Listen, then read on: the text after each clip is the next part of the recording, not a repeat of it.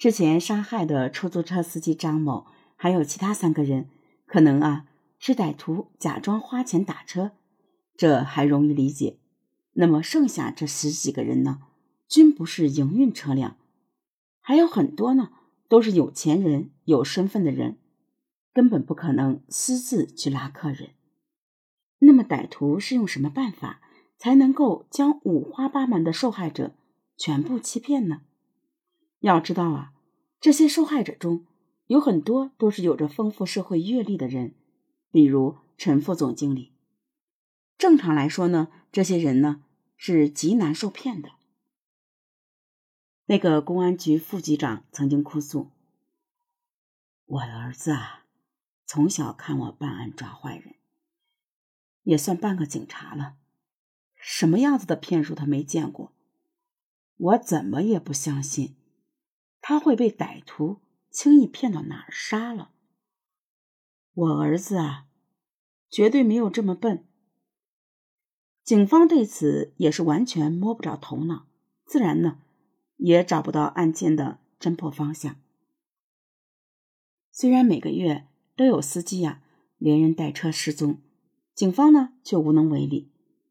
在长达一年多的时间里，案件呢始终悬而未破。正所谓天下没有不透风的墙，机场公路上大量司机失踪的消息充斥着民间。失踪者呀，还有香港人，案件呢在香港也上了报纸头条。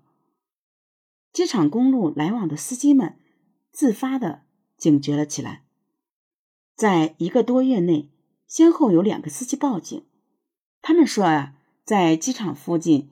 一个打扮妖艳性感的年轻女孩搭车，让她上车以后，该女孩啊自称是小姐，对他们啊百般挑逗，让他们去自己的按摩院里接受色情服务。这两个司机呢，都听说过司机失踪案件，断然拒绝。这个女孩见引诱无效后，顿时啊神态慌乱，要求下车。两个司机都注意到。女孩下车后呢，立即打车离开。那么，既然有钱打车，为什么还要搭车呢？他们呀觉得十分可疑，先后报了警。至此，警方才开始恍然大悟：歹徒很可能是利用女孩色诱司机。女人的身体是最原始的武器，也最有效。面对这件武器，无论是出租车司机。香港帅哥、大公司总经理都抵抗不了诱惑，因为呀，他们都是好色的男人。就在警方终于明白歹徒作案手段，开始紧急侦破之时，又有了重大突破。六月六日，深圳宝安区医院报警，群众啊送来一名重伤者。这名伤者的车辆停在路边，人呢也昏迷了过去。群众怎么都叫不醒他，于是呢，立即报警。伤者的头部和颈部伤势严重，万幸的是尚不致命。警方立即赶到医院，受害者刚刚经过了手术，非常虚弱，只能呢断断续续的说那么几个字。警方焦急万分，勉强和受害者沟通起来。受害者告诉警方，自己呀是一个生意人。在机场，他遇到一个性感年轻的女孩搭车。女孩说：“呀，自己是色情按摩女郎，让他去按摩院接受他的色情服务。”司机呢动了色心，跟着他来到一处出租屋。进屋之后呢，女孩借口拿避孕套而离开了。司机这时感到房子内似乎阴气很重，不寒而栗。想到最近传说的司机失踪案，他就开始心中发毛，性欲啊瞬间消失。半分钟后呢，司机也下楼试图离开。此时女孩呢正好打开大门试图出去，司机啊也就顺势挤了出去。女孩拦住他，朝房内大叫。一旁突然冲出来几个小伙子，对司机呀是拳打脚踢。一个人还试图拿绳子勒住他的脖子，司机大惊，仗着身强力壮，推开女孩，逃到院子里自己的车内。几个小伙子追了过来，挥舞着木棍猛击司机头部，司机头部被重击多次，差点啊昏死过去。因有着强烈的求生欲望，司机咬牙将车辆开出院子，开了十几公里后又昏迷了过去。遗憾的是啊，由于受惊过度，司机呢。已经记不清出租屋的位置了，只是描述了女子的长相和口音。可是奇怪的是，他的描述同之前两个司机不同。后者说女孩有明显的江西口音，前者则说是贵州口音。警方呢没有被这些区别迷惑，认为这是一个团伙作案，有多名女孩参与犯罪。根据连续两次失手。却仍然做第三个案子来看，这伙歹徒恐怕没有什么钱了。为了生存，歹徒恐怕会不顾一切的冒险作案。从一九九四年六月六日开始，警方重点在机场附近严密布控，准备抓住这几个做诱饵的女孩，打开突破口。可是奇怪的是，时间过了二十多天，几十名侦查员。仍然没有发现可疑女孩，看来这伙人也察觉到了危险，没有敢于立即作案。警方呢，没有解除守候，而是二十四小时蹲点。大队长李正亲自下达军令状，要求尽快侦破深圳历史上最严重的杀人劫车案。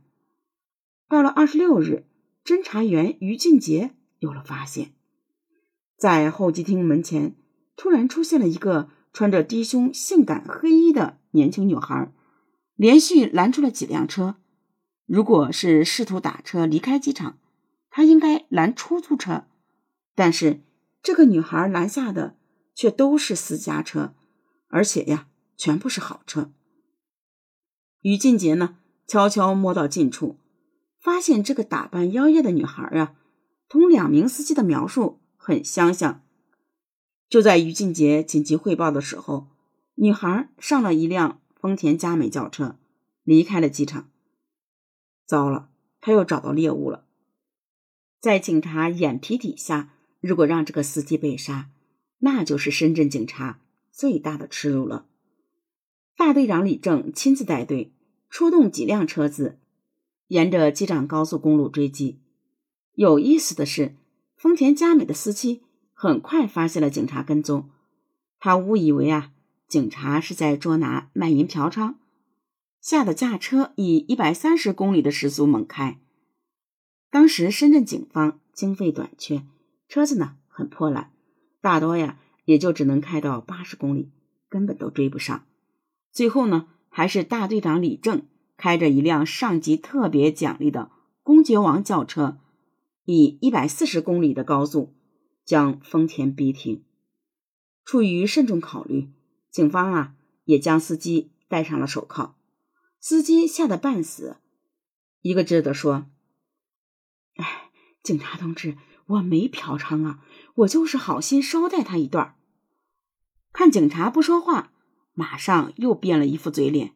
哎，好了好了好了，我承认我是嫖娼。那你们说罚款多少钱，我都给。千万不要通知单位和老婆呀！这个傻鸟还不知道已经在鬼门关上走了一圈了。警方抓住这个性感女孩后，立即连夜进行突审。这个女孩年纪不大，但是呢，也不是省油的灯。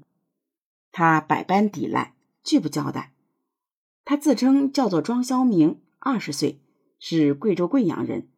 他在深圳呢。是做按摩女的，这次呢是为了省钱而搭车。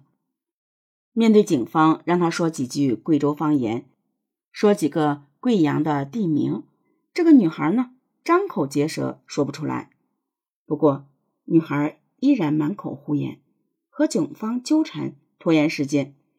审讯了八个小时，直到第二天凌晨五点，这个女孩啊终于坚持不住了，软了下来。警察问：“你自己想想，深圳那么多人，我们都不抓，为什么抓你呀？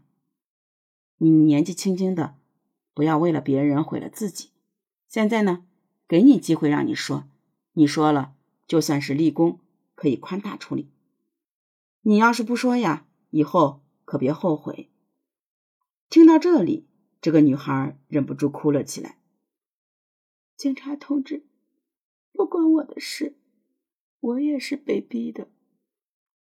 我问你们，我就是把司机带回去，其他的什么事儿都没做，要判多少年？会不会判我死刑啊？随后，女孩交代她的真名叫做刘玉香，江西省宁都县人，半年前来广东省丰顺县喇叭厂打工。两个月后呢，她认识了出手阔绰的男朋友邱德喜，就不再打工了，和他同居。他们一共呢三对情侣，住在一处出租屋内。男友邱德喜告诉她，他和另外两个男人是朋友，都是啊做走私车生意的。那个叫做张出强的，是他们的老大。除了他们六个人以外呢，还有十个朋友。也是一起做生意的，但平时啊不住在这里。随后，男友邱德喜让刘玉香和另外两个女孩打扮性感妖艳，去机场骗司机来出租屋。刘玉香问：“把司机骗来干嘛？”男友邱德喜说：“是搞仙人跳敲诈，将司机吓跑，然后将他们的车子卖掉。”刘玉香半信半疑。他们几个人呢，生活奢侈，整天吃喝玩乐，花钱如流水，又没有收入。在男友的要求下，刘玉香无奈，前后三次去机场诱骗司机。不过刘玉香呢，胆子比较小，加上来深圳不久，没见过什么世面，她连续啊三次都没有成功。第三次呢，还被警察给抓住了。